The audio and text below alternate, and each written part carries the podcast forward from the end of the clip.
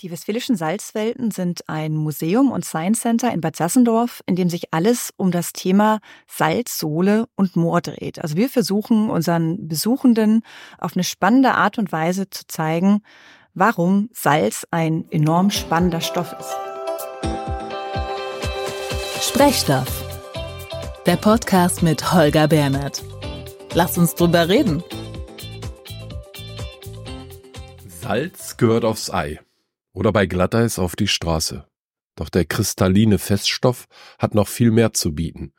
Das weiße Gold hat so manche Gemeinde in Deutschland reich gemacht. Lüneburg zum Beispiel wurde durch den Salzhandel wohlhabend. In Bad Sassendorf setzte man die Sohle Anfang des 19. Jahrhunderts zu Bade- und Heilzwecken ein. Seit 1906 darf sich Sassendorf Bad nennen. 70 Jahre später wurde das westfälische Städtchen zum staatlich anerkannten Moor- und Sohlebad ernannt. Wer mehr über die Geschichte des weißen Goldes erfahren möchte, sollte unbedingt einen Besuch in den westfälischen Salzwelten in Bad Sassendorf einplanen. Das habe ich auch gemacht und mich in der zwölften Sprechstofffolge mit Leiterin Jeanette Metz auf eine interaktive Entdeckungsreise gemacht. Wir sprechen über die wirtschaftliche und medizinische Rolle von Salz und was es mit den kristallinen Schattenwelten auf sich hat. Ich bin Holger Bernhard und wünsche euch viel Spaß beim Zuhören. Mein Name ist Janette Metz, ich bin 36 Jahre alt und Kulturwissenschaftlerin und ich bin in Westfälischen Salzwelten zuständig für die Programmplanung, für die Planung neuer Dauerausstellungen und natürlich auch für die Projekte, wenn wir Workshops durchführen, wenn wir neue Führungen entwickeln. Das heißt, äh, ich darf immer wieder Neues lernen, neue Dinge entwickeln und äh, genau, das macht einfach unheimlich viel Spaß. Guten Morgen, Frau Metz. Guten Morgen. Was motiviert Sie, das Tor des Erlebnismuseums Westfälische Salzwelten zu öffnen und Leben in das Haus zu bringen? Ähm, ich finde es einfach enorm bereichernd, dass wir Menschen von Dingen begeistern können, die jeder erstmal als relativ langweilig fast interpretieren möchte. Ähm, und ich finde es tatsächlich besonders spannend, da ich mir selber am Anfang unsicher war, wie lange ich mich wohl mit dem Thema Salz eigentlich beschäftigen kann und dachte, na ja, ein, zwei Jahre wird das wohl passen. Und mittlerweile bin ich hier jetzt schon im sechsten Jahr und muss gestehen, es wird eigentlich immer spannender, je tiefer man in die Materie einsteigt. Es gibt immer wieder neue Workshops und Projekte, die wir ausarbeiten können. Und auch für die nächsten Jahre ähm, wird es da eben noch viele Möglichkeiten geben, die Menschen mit neuen Dingen begeistern zu können. Und äh, was ich auch wunderbar finde, ist, selbst jemand, der tatsächlich naturwissenschaftlich nicht so gut unterwegs ist, kann bei uns tatsächlich feststellen, dass Naturwissenschaften unheimlich viel Freude machen und dass man sie vor allem eben auch sehr praktisch umsetzen kann. Also ist das Thema Salz weit mehr als Natriumchlorid und ein paar Mineralstoffe. Absolut. Also das muss ich definitiv äh, betonen. Es ist mehr als nur Natriumchlorid. Ähm, Natriumchlorid ist für uns natürlich hier in den Salzwelten schon das Wichtigste. Also es ist das Hauptthema. Aber Natriumchlorid steckt mehr oder weniger in fast 10.000 Produkten, die wir so im Alltag eigentlich benötigen. Und sehr, sehr viele sind eben dann doch auch mit Bad Sassendorf oder mit der Region hier verortet. Und das versuchen wir in unseren Veranstaltungen, in der Ausstellung, über Sonderausstellungen und vor allem eben auch in den Workshops für Erwachsene und Kinder irgendwie rüberzubringen. Wie übersetzen Sie als Museumspädagogin die Geschichten rund um das Thema Salz so, dass sie bei verschiedenen Zielgruppen ankommen? Ganz wichtig im Museum ist ja wirklich, dass man versucht, die Gäste eigentlich dort abzuholen, wo sie stehen. Also wir versuchen wirklich immer, ähm, unseren Besuchern etwas aus ihrem Alltag auch zu präsentieren. Ein schönes Beispiel ist zum Beispiel auch unser Workshop mit der Seifenherstellung, den wir in unterschiedlicher Art und Weise für Erwachsene, aber auch für Kinder anbieten. Und ich denke, Seife ist ja wirklich ein Produkt, das wir jetzt nicht nur durch Corona eigentlich alltäglich nutzen oder eben auch, wenn wir über ähm, Ernährung sprechen. Auch das ist etwas. Es gibt immer Ansatzpunkte, die die Menschen einfach an einem Punkt abholen, der ihnen irgendwie bekannt ist. Und von dort aus kann man sie eigentlich dann immer ganz gut mit dorthin nehmen, wo sie eben noch nicht so viel drüber wissen und auch das Gefühl haben, sie gehen mit einem positiven Gefühl nach Hause, haben vielleicht sogar ein bisschen was gelernt. Das äh, möchten wir hier immer gar nicht so sagen, dass äh, man hierher kommen soll zum Lernen. Aber es ist natürlich ein schöner positiver Nebeneffekt. Die Menschen haben Spaß und gehen trotzdem immer ein bisschen schlauer nach Hause. Und das ist toll. Welche Aufgaben haben Sie im Zusammenhang mit der Ausstellung, insbesondere bei den Texten für Ausstellungsstücke? Ähm, Texte sind natürlich nochmal ein ganz besonderes Thema. Und ich denke, gerade wenn wir Texte schreiben, ist es wichtig, dass die relativ kurz sind, dass die leicht verständlich sind und äh, dass wir eben nicht mit Fachsprache prahlen. Also das Ziel kann ja nicht sein, dass unsere Besucher die Texte nicht verstehen oder sie gar nicht erst zu Ende lesen möchten. Ich denke aber, gerade in den Salzwelten ist es wichtig, dass wir nicht nur mit Text arbeiten, sondern unsere Besucher sollen auch unheimlich viel erfahren und ausprobieren. Also das ist das Konzept, das hinter dieser Ausstellung steht.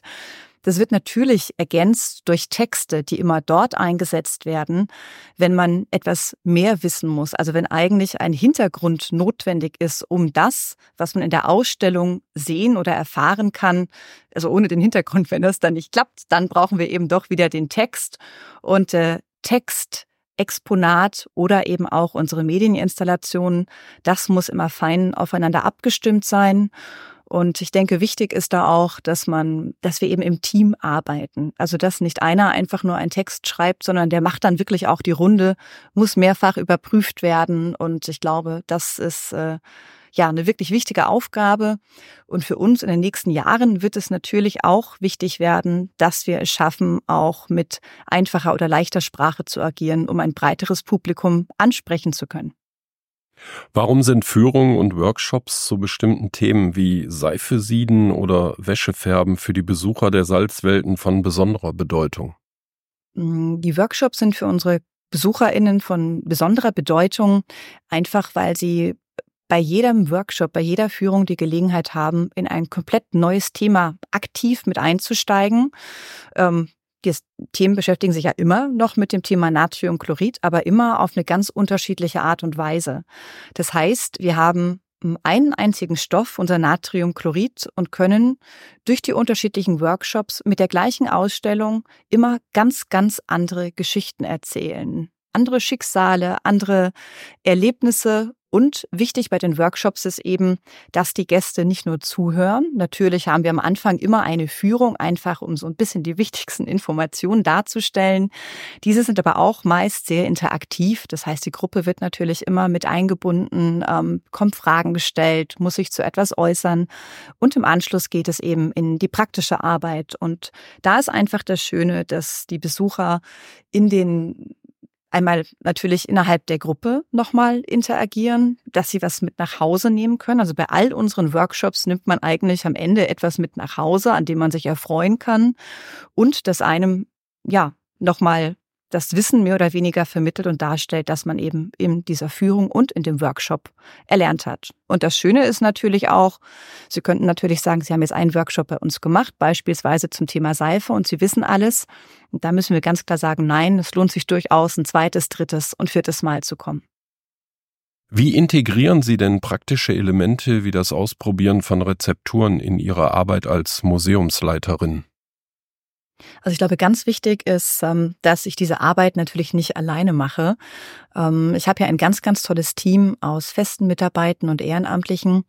Und äh, wenn wir in die Praxis gehen für einen Workshop, ist da unheimlich viel Vorarbeit nötig. Ähm, wir recherchieren unheimlich viel, brauchen natürlich auch fundiertes Wissen. Und gerade wenn es so um Rezepturen geht, um Experimente und Versuche, muss man ehrlich sagen, das klappt leider nie beim ersten Mal so komplett richtig. Das heißt, wir müssen da wirklich feste dranbleiben, immer wieder neu probieren, nachjustieren, zu zweit, zu dritt an etwas arbeiten, bis irgendjemand die springende Idee hat, dass es dann auch wirklich klappt und im Workshop durchführbar ist. Wir haben ja in den Workshops auch immer nur einen bestimmten Zeitrahmen und müssen gewährleisten, dass es eben nicht nur für uns in den Laborbedingungen funktioniert, sondern eben auch für alle Gäste, die wir haben. Denn wenn es nicht klappt, dann sind die natürlich traurig und äh, wir möchten natürlich, dass jeder ein positives Erlebnis hat, wenn er bei uns eine Veranstaltung oder einen Workshop bucht. Und äh, letztendlich ohne diese, dieses praktische selber machen nehmen die Leute eigentlich nichts mit und sind auch schnell gelangweilt. Und deswegen ist es eben so wichtig, dass wir die Praxis in die Kurse mit integrieren. Nur so kann ich selber was erlernen, nur so habe ich tatsächlich Spaß. Denn wenn nur vorne jemand vorturnt und äh, ich das nicht selber machen darf, das äh, ist genauso wie in der Schule und das möchten wir natürlich vermeiden. Welche Rolle spielen denn dann die ehrenamtlichen Helfer und Museumsführer bei den Programmen für Führungen und Workshops in den Salzwelten? Die spielen für uns eine ganz, ganz wichtige Rolle, denn ähm, wir haben viele also wir haben viele ehrenamtliche Mitarbeitende, aber auch sehr, sehr viele feste museumspädagogische Angestellte, die bei uns arbeiten und ähm, beide sind wichtig, weil jeder von ihnen einen ganz eigenen Hintergrund mitbringt. Jeder hat äh, einen eigenen Charakter, hat eine eigene Art und Weise zu erzählen, hat ein bestimmtes Steckenpferd und äh, letztendlich ist es auch so, wir geben in vielen Programmen einerseits vor, was gemacht wird. Das heißt, es gibt ein Skript für den Workshop, wie ist das aufzubauen, was wird eigentlich gemacht, welche Geschichten werden erzählt. Und es ist aber trotzdem so, dass jeder eine ganz eigene Art und Weise hat, mit den Besuchenden umzugehen. Und das macht es eben so spannend. Und hinzu kommt natürlich auch, dass äh, viele im Team auch Ideen einbringen. Was können wir Neues anbieten? Welchen Workshop, welche Veranstaltung würden Sie gerne einmal machen? Und äh, da ist es so, dass gerade auch die Ehrenamtlichen sich unheimlich gerne ähm, im Detail einfuchsen und bestimmte Themenbereiche übernehmen. Wir haben beispielsweise einen Herrn, Dieter Melcher, der ähm, sich mit dem Salzieden und dem Gradierwerk auskennt wie kein anderer und hier wunderschöne Salzpyramiden für uns züchtet. Oder eine Kollegin Elke, Elke Morch, die äh, uns ganz, ganz oft in den Ferienfreizeiten unterstützt, aber eben auch für theaterpädagogische Projekte schon mit hier dabei war, für unsere Käseherstellung. Also es sind einfach Menschen, die ähm, sich wirklich einbringen können. Und das finden wir eben auch schön. Also es ist nicht nur, ich, ich komme und ich helfe und unterstütze, sondern ohne die Ehrenamtlichen haben wir ganz oft auch gar nicht die zündende Idee. Und das macht das eben so toll. Welche besonderen Herausforderungen ergeben sich bei der Entwicklung von Programmen für Sonderveranstaltungen wie den Crafts, Bier oder Pökeltag? Ja, letztendlich ist es ja einfach äh, schon eine andere Geschichte, ob wir jetzt sagen, wir machen eine ganz, ganz kleine Veranstaltung nur im Museum an sich. Sobald wir draußen auf den Hof gehen, ist es immer ein bisschen schwieriger. Da muss man sich einfach auch um, ähm, muss man mehr koordinieren, mehr eine Veranstaltung planen und eben auch auf den Besuch hoffen. Ähm, was für uns natürlich immer ein bisschen spannend ist, ist einfach die Tatsache, dass wir häufig versuchen, für diese Veranstaltungen auch neue museumspädagogische Workshops anzubieten, die auch passgenau zu dem Thema eben ähm, passen, dass wir da an dem Tag spielen möchten. Und das ist natürlich immer noch mal ein enormer Aufwand. Das muss man ganz ehrlich sagen. Ich weiß gar nicht, ob ich von Herausforderungen sprechen möchte, aber es ist eben ein Aufwand, wenn man etwas Neues, Attraktives bieten möchte. Und sonst ist es einfach für das gesamte Team immer ähm, enorm spannend. Man, man weiß nicht, wie viele Gäste kann man eigentlich erwarten. Man weiß nicht, mit wem arbeite ich eigentlich zusammen. Also gerade wenn wir jetzt neue Partner mit reinholen, weiß man ja immer noch nicht so ganz, wie der oder wie der oder die tickt. Ähm, letztendlich haben wir bisher aber immer nur wirklich tolle Erfahrungen gemacht und äh, tolle motivierte Leute kennengelernt, die eben auch Lust hatten, mit uns dann eine schöne Veranstaltung für Groß und Klein hier umzusetzen. Warum ist Ihnen der Austausch und die Zusammenarbeit zwischen Museumspädagogen aus anderen Einrichtungen so wichtig? Ähm, der Austausch mit anderen Kollegen ist für uns so wichtig, weil man einfach nur so herausfinden kann, ob die eigene Arbeit eigentlich funktioniert oder nicht. Also ich glaube, oft tauscht man sich dann natürlich auch über das aus, was nicht so gut funktioniert, ähm, über die Inhalte eines bestimmten Workshops. Wir haben tatsächlich sogar Kollegen, die ähnliche Angebote haben. Und da ist es natürlich immer prima, wenn man dann ganz ehrlich darüber sprechen kann, wir machen das so und so, wie macht ihr das eigentlich? Wir haben da immer wieder ein Problem. Dies klappt nicht, das klappt nicht und auch für die Entwicklung neuer didaktischer Materialien ist es immer äußerst hilfreich, wenn man da eben doch nochmal mit den erfahrenen Kollegen anderer Häuser sprechen kann, um sich auszutauschen. Oder auch, um einfach manchmal zu hören, wie Dinge auch in anderen Häusern nicht funktionieren. Manchmal muss man sich ja auch von etwas dann doch irgendwie verabschieden. Und ähm, genau, da ist dieser Austausch einfach enorm wichtig und wertvoll. Wie sehen Sie Ihre Rolle als Wissensvermittlerin zwischen dem Museum und seinen Besuchern, unabhängig von deren Altersgruppe?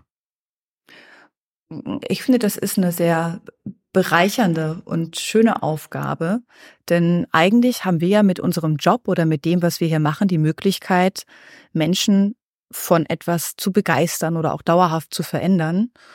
Und äh, so sehe ich diese Aufgabe auch. Und deswegen auch nochmal zurück zu Ihrer ersten Frage. Warum öffne ich hier eigentlich so gerne die Tür? Genau deswegen, weil es eben ein Job ist, in dem man das äh, Strahlen in den Augen von Menschen sehen kann, wenn die was Tolles gelernt oder erlebt haben. Warum betonen Sie die Wichtigkeit didaktisch fundierter Konzepte für Führungen, Workshops und ähnliche Veranstaltungen in den Salzwelten?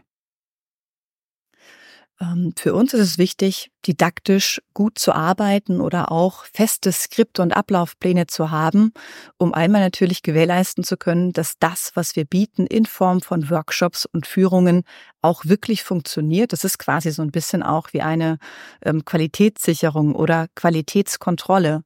Und äh, ich erwähnte vorhin ja auch schon, es ist trotzdem so, dass jeder es irgendwie anders macht aufgrund seiner Art und Weise. Aber ich glaube, es ist ganz, ganz wichtig, dass man bestimmte Dinge vorher ausprobiert hat. Also viele Häuser haben zum Beispiel ja auch ähm, ähm, Guides, Gästeführer, die komplett selbst arbeiten. Uns ist es hier aber eben doch wichtig, dass wir sagen, wir bereiten das vor, wir probieren das vorher aus. Ich erwähnte ja auch häufiger, funktioniert das nicht mehr so direkt.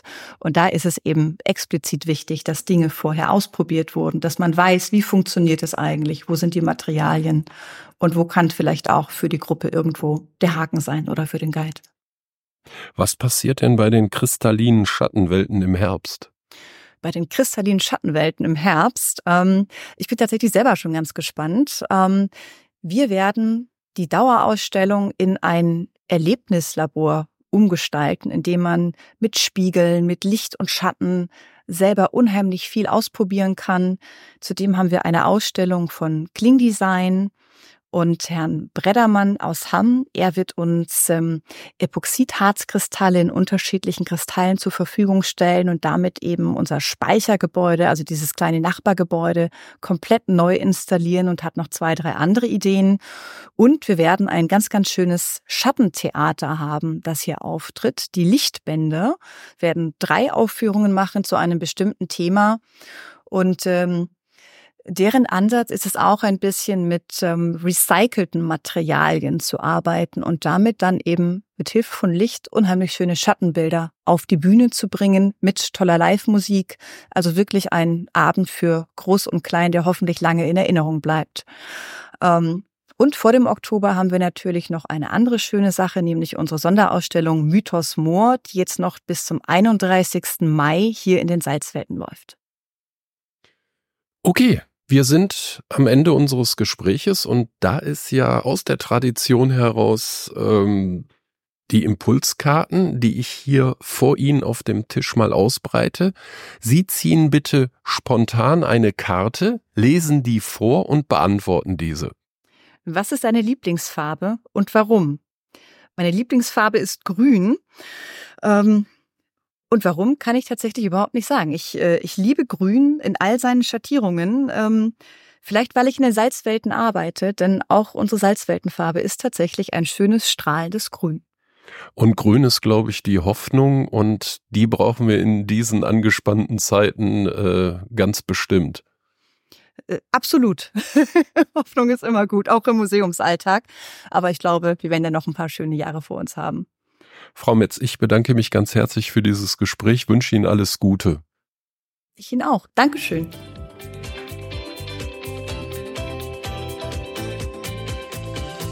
Das war Sprechstoff, der Podcast mit Holger Bernert.